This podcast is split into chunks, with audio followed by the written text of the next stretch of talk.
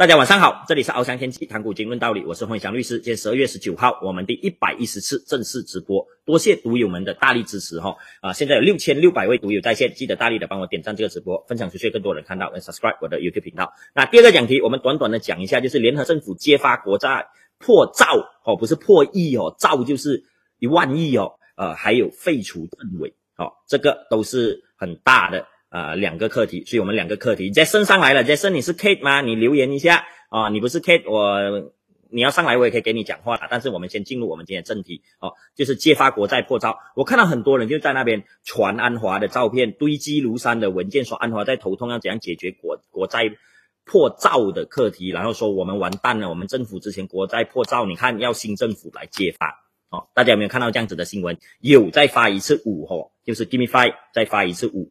哦，我看到很多人这样发给我说，你看洪律师之前的政府，怪不得他们贪污六千亿呀，之前在传他贪污六千亿嘛，啊，你看国债破兆了都不敢讲，都不敢给人知道，钱就是全部给他们乱花的。这样子讲的人啊，很多读友发五哈，谢谢你来 give me five 哦，啊，这样子讲的人是完全错误的哈。我发一个新闻给大家看，大家就会知道了，看到吗？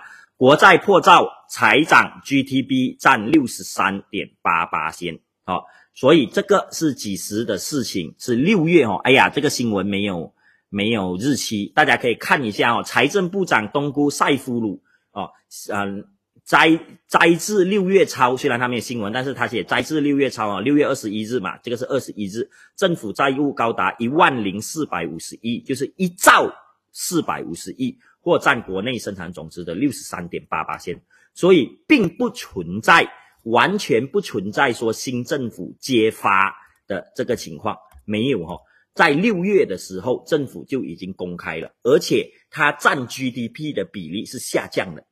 好，我们的国债根据我们的法律，最高只可以到六十五八先，哦，只可以到 GDP，就是我们国内可一年所生产出来的经济总值。就叫 GDP，中文是国内生产总值。之前我也有讲解过嘛，只可以到六十五八线，超过六十五八线你要修改法律。哦，我们已经修改过两次了，从五十五到六十，六十到六十五，好像都是纳吉时代修改，这个我不确定，要去找一下。但是纳吉时代肯定有修改过，把这个负债比例提高。哦，所以现在是六十三点八八线，其实是比之前稍微低一点哦，因为我们的 GDP 去年是负增长，今年是急速增长哦，可以说是。呃，区域或者是世界其中一个增长最快的经济体，所以呃，当时他们是当做一个工具来讲的哈。你看国债虽然破兆，但是啊，我们对 GDP 的比例是下降的，所以我们政府 manage 的很好，所以。你们认为是新政府揭发这个东西是被隐瞒的，是完全错误的。只是你可能没有留意到新闻，或者是你看漏新闻，没有看到他六月就已经跟你讲了。当然，我们要谈一下这个国债的课题，因为很多人一直都在说国家要破产了。之前行动党哦，纳吉时代说国家要破产，好，我们国家我很多读友问我洪律师，国债国家会不会破产？包括二零一七、二零一八年还没有大选 One NDB 的事情。哦，我当时就写文章了嘛，哦，呃，我写文章是从二零零七年开始的，像肯大，肯大今天不能有在吗？我们爆美女吸血家的肯大，哦，啊，他很早就看我的文章了，他，哎，我为什么提到肯大，我都忘记掉了，好，反正，嗯，这个国债，啊。哦，我要讲，我很久以前就有写文章，所以一直会有读友跟我交流啊。哦，像肯大就是很久以前就认识，然后变成我的老大哥，我的 brother。哦，呃，所以在二零七、二零一八年的时候，One N T B 爆发的时候，其实很多读友，当时我还没有做直播哦，所以当然没有现在这么多铁粉，这么多读友，但是也有一些读友。所以为什么用读友？因为这些人都是看我文章的嘛，他们就有问我洪律师，我要不要把我的公积金拿出来？我要不要把钱移去国外？我们国家是不是要破产了？我说你。啊，我们国家，我的回答都是一样的，从以前到现在，我们的国家距离破产还很远。哦，我们的黄金储备是世界排有名的，我们的外汇储备是世界排有名的。哦，我们的进出口贸易也是世界排有名的。然后我们的地理位置造成我们的经济可以蓬勃发展了，又没有天灾人祸。哦，有人祸了，没有天灾，很少的天灾。我们的天灾都是人祸所造成的，包括土崩，包括淹水。哦，因为管理不善所导致的。呃，然后我们的地理位置。船呃可以说是连接东西两个世界的停泊站啊，像新加坡就是靠这个港口来发了大财嘛，所以我们国家要距离破产还很远。但是你把你的投资组合多元化是对的，不要把你的钱全部都留在马来西亚，或者是只投资马来西亚的产业，这点绝对是对的哈。说，但是我们马来西亚要距离破产，我们这一代应该不会了。继续下去，可能我下一代，我孩子那一代，大哥大姐的孙子那一代是有可能的哈。马来西亚没有这么容易破产，为什么？一兆一千一万亿马币，好像听起来很多，对不对？但其实我们马来西亚绝大部分的债务哈，呃，我忘记是多少八千了，反正接近呃超过七十八千了，好像这个大家可以自己找一下，是国内债务啊。啊，国内债务意味着我们的政府是很容易 handle 的，他只要出台法律，就马上可以把国内债务降低的。啊，很多政府为了减低债务都是这样的，像槟城之前行动党执政的时候是怎样把债务减到变成零了，从负债几亿变成零，其实就是资产重组嘛。哦，通过资产的呃改变。这些是涉及我们国内州政府跟联邦政府的事情，所以很容易就可以完成重组，很容易就可以完成改组。好，所以如果是国内的债务是很容易 manage，令人担忧的是外债哦，外债才是会令到一个国家破产最主要的原因。像希腊，我去过希腊哦，我度蜜月的时候是去希腊，当时他们就是在破产的时候，真的他们连警察都没有啊，所以大陆你可以随时看到那些绝望的人在吸毒，就在大陆旁边。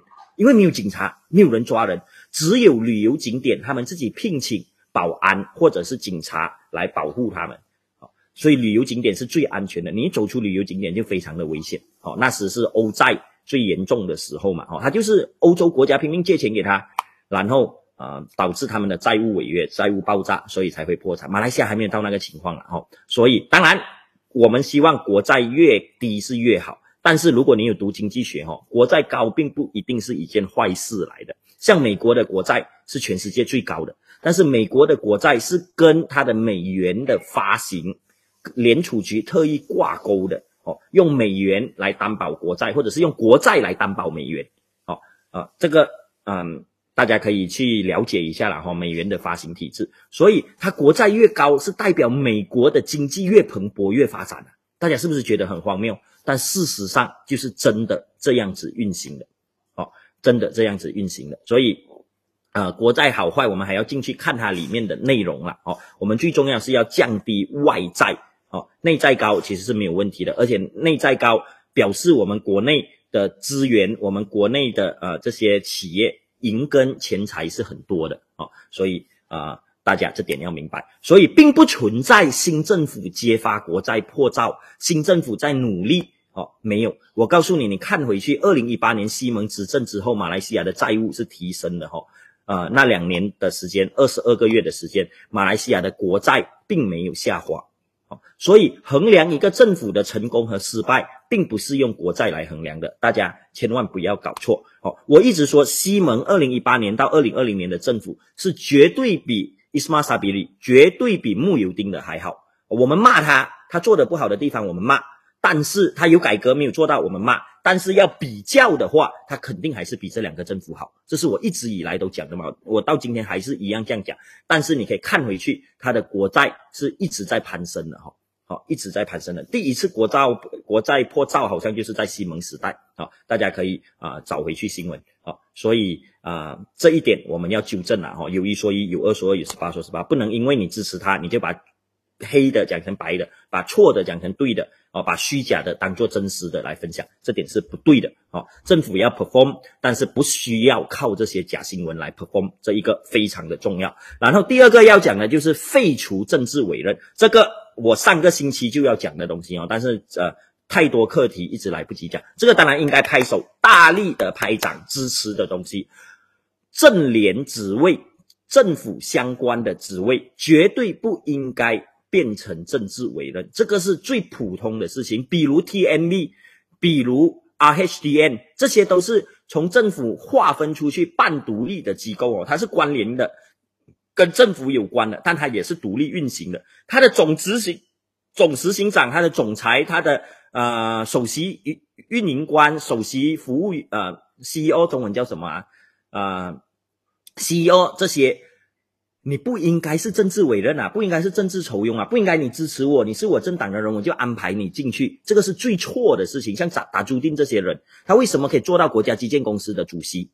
因为政治委任嘛，你根本不需要，你连交通是什么都不知道，你连轻快铁怎样运行都不知道，你可能连轻快铁根本都没有坐过哦。它的建筑它有多少个站你都不知道，像打酒店一问三不知。当时我们抨击哦，还以为自己很对的情况，可是他为什么可以够做到国家机械的主席？就是四个字：政治委任。所以废除政治委任绝对是对的事情。西蒙上台废除这个政治委任，必须给他一个大大的掌声。但是这个掌声不应该停在他废除政治委任而已。为什么？你废除政治委任，不代表你反对政治委任，对不对？因为你废除的是现在的合约啊，而现在的合约是谁给的？是木油丁给的啊，是沙比里给的啊。你废除掉这些合约，是很可能是因为他不是你的人嘛？所以你废除这些委任，并不等同于你反对政治委任哦。所以我希望这个联合政府，它在废除政治委任，它后面所要带出来的意义是，我们要反对这个政治委任，这是错误的事情，这是不应该的事情，那才是对的方向。让能者居之，选贤以能，有能力的人去出掌这些重要的职位，才是对的，对不对？所以我们可以先拍手哦，谢谢你。废除了这几百个啊吃空粮、尸位素餐的政治委任，但是请不要固态复萌，把这些拿来当做自己分配的目标。好，这点非常的重要。而且，当安华今天宣布我们废除所有政治委任，第二天只隔了一天扎希就马上再重新委任阿玛加兹兰。阿玛加兹兰就是一直骂马华、骂呃国大党的那个人哦。阿曼加兹兰就委任他做 Felcra 的主席，哦，国家联土公司很大的几几百亿上千亿的一个公司的主席，昨天被废除，今天他就坐上了这个位置，哦，你看我可以把新闻的内容发给大家看哦，嗯，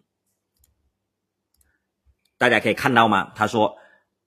他在考量合作社会员的意见后，才做出有关决定，并说内阁虽然决定终止所有通过政治委任在政盛联公司及法定机构任职的主席、董事会成员等高职合约，当局还是可以考虑重新委任一事。看到吗？阿曼扎希妥妥马上就跟你说，我们要委任回，而且诺加兹兰就是之前昨天才被开除，你今天就委任回他，然后他大言不惭说，你们废除我们可以委任回。所以这就是我说的，大家不要高兴的太早，并不是意味着能者居之的情况出现，并不是意味着反对政治委任的情况出现。像九哈利，等一下我们下一个讲题要讲的哈，他是不胜任议长职位的。今天的情况就可以看出，他对法条不熟悉，然后他也压制不下这些议员，他也没有那个足够的威严呐。等一下我们会详细讲。可是为什么他可以当上议长的职位？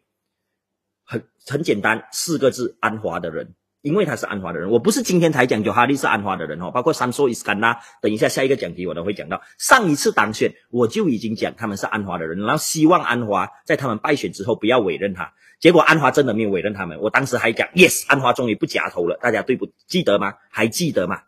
哦，结果现在他委任给他们更大的职位，所以我不知道是安华走回头路还是他膨胀了哦，但这点是错误的。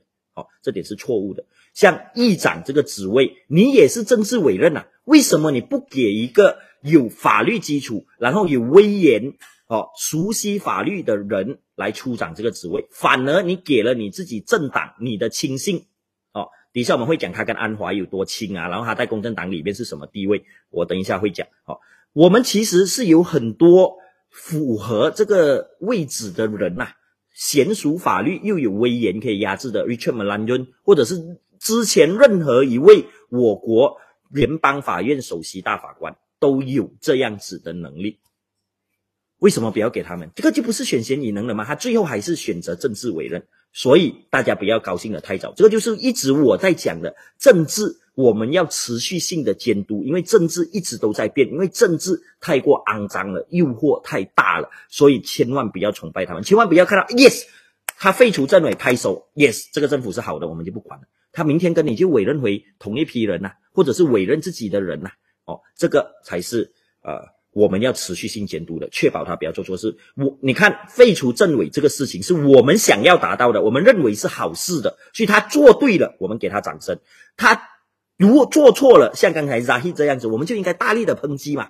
但是很可悲哦，Zahi 这样子做，没有人骂他，没有人骂他。西蒙联合政府里面没有人提出反对声音。Hello，你不是跟我说你不要再有政治委任了吗？现在他明目张胆跟你政治委任，然后你议长也是明目张胆的政治委任，但是没有人受到责难，这个就是最可悲的地方。所以从这里大家就要看到，政治人物不是拿来相信，政治人物不是拿来崇拜，哦，政治人物是拿来监督的。这点非常的重要，因为他是拿你我的民脂民膏。